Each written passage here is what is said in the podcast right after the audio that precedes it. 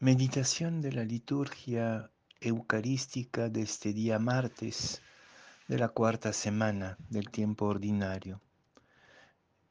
Para la primera lectura seguimos con la carta a los Hebreos capítulo 12 versículos 1 a 4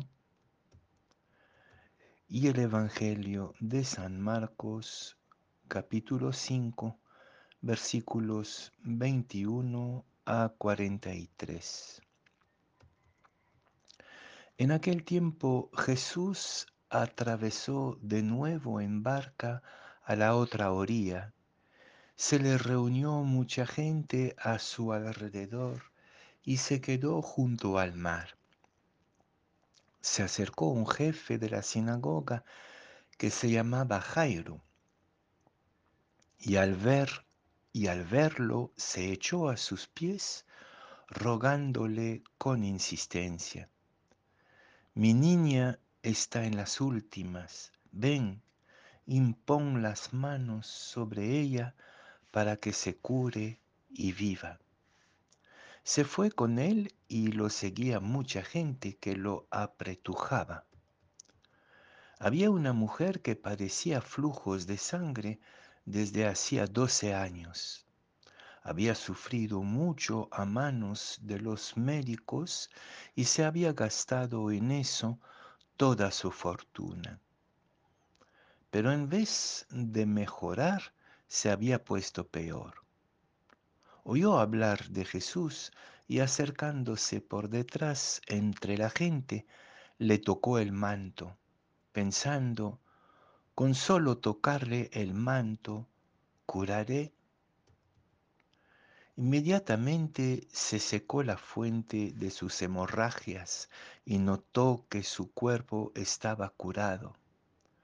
Jesús, notando que había salido fuerza de él, se volvió enseguida en medio de la gente y preguntaba, ¿quién me ha tocado el manto?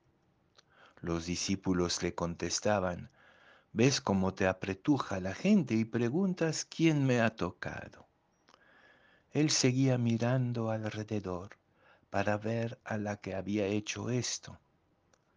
La mujer se, se acercó asustada y temblorosa al comprender lo que le había ocurrido se le echó a los pies y le confesó toda la verdad. Y le dice, hija, tu fe te ha salvado, vete en paz y queda curada de tu enfermedad.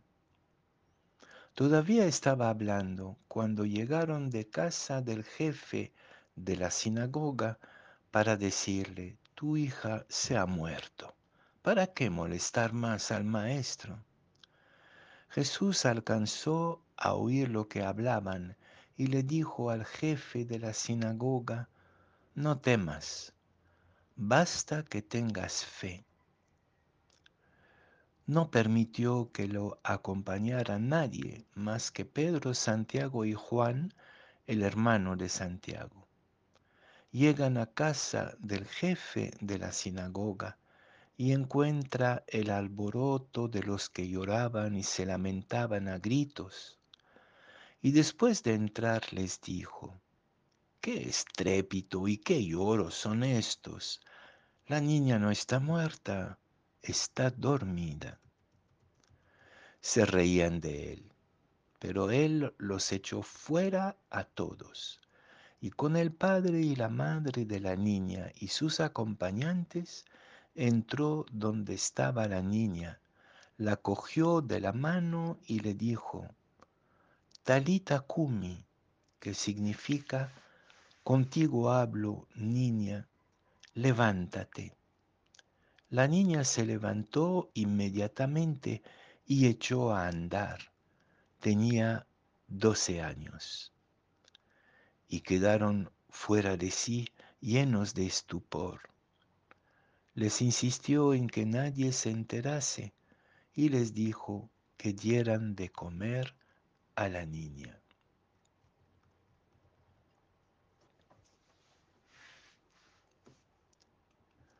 La fe es la cercanía del reino.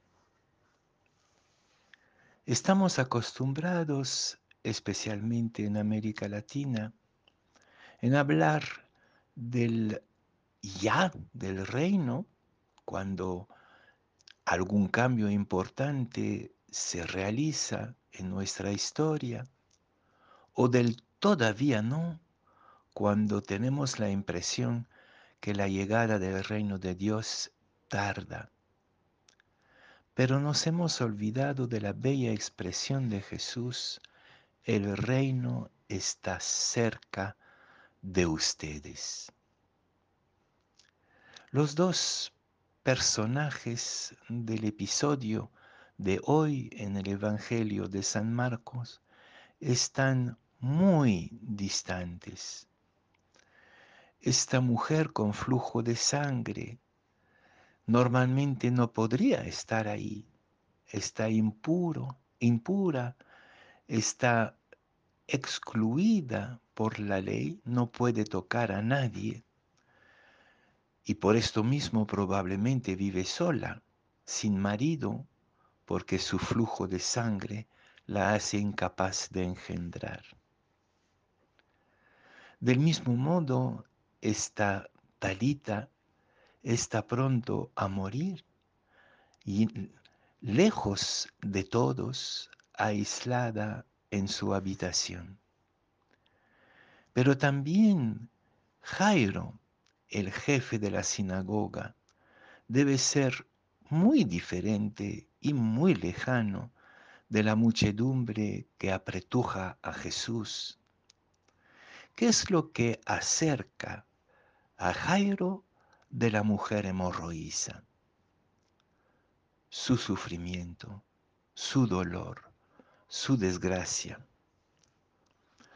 Ante la terrible enfermedad que excluye la mujer hemorroísa de toda vida social y de toda vida religiosa, y la desesperación de Jairo, no hay diferencia. Puede ser que el uno sea una autoridad de la sinagoga y la otra una mujer despreciada y excluida e impura. Pero lo que les hace cercanos, hermanos, hermana y hermano, es el dolor y el sufrimiento. En la desgracia, en el dolor, en la enfermedad, en la humillación, en el duelo, Todas estas experiencias dramáticamente comunes para todos los humanos, ya no hay distancia, ya no hay hombre y mujer, ya no hay rico, autoridad o pobres y excluidos. Todos somos pobres criaturas sufrientes que suplicamos algo. Jesús se hizo cerca el reino está cerca. Y si somos incapaces nosotros de dejarnos tocar por el dolor humano cercano, inmediato, cualquiera sea el color, cualquier sea la persona que vaya sufriendo, cualquiera sean sus defectos y errores, o prestigios y glorias, si no nos dejamos tocar, no tenemos fe, no somos creyentes. Es lo que dice de manera dramática y admirable la carta a los hebreos cuando nos advierte que todavía no hemos sufrido hasta la sangre, todavía no han llegado a la sangre en su pelea contra el pecado. En estos tiempos graves del mundo, de tanto odio, de tanta exclusión mutua, nos es bueno volver a la fe sencilla y directa de la cercanía de Dios. En este caso, Jesús no pone ninguna condición, se identifica con el dolor de la persona. En el caso de la mujer hemorroísa, le pasa algo un poco curioso, que como a la mujer se le sale una fuerza. La mujer durante 12 años se ha, ha sufrido esa pérdida de fuerza vital y Jesús para devolvérsela también pierde energía vital. Lo mismo con la niña Talita, Jesús le devuelve esta misma energía vital desde él mismo. La fe es entrar en el pellejo de Dios, es decir, el pellejo del que sufre, sin preguntar, sin preguntarnos a nosotros mismos o preguntar al otro si pensamos igual, si tenemos la misma idea, si nos hemos confesado o no. La mujer hemorroísa, hemorroísa comete un pecado al meterse en la muchedumbre cuando tendría que estar aislada por su impureza y peor, al tocar clandestinamente a Jesús, lo hace impuro a él. Ella comete una transgresión de las normas que la excluyen y eso es lo que permite la cercanía del reino. Tu fe transgresora ha acercado el reino de tu vida.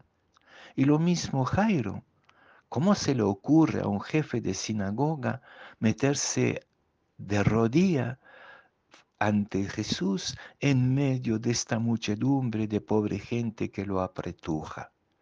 Parece que ya no siente ninguna vergüenza, tan desesperado que está por la pérdida de su hija. La cercanía del reino, la fe como hacerse cercano al dolor del otro, es ponerse en el pellejo del otro, quien quiera que seas. Hermanos y hermanas, que este día sea el día de la fe, el día de la cercanía, que nos pongamos el en el pellejo de todos los que sufren, dejándonos de bobadas, de condiciones, de temores. Hay que transgredir nuestras exclusiones para entrar en la fe que se acerca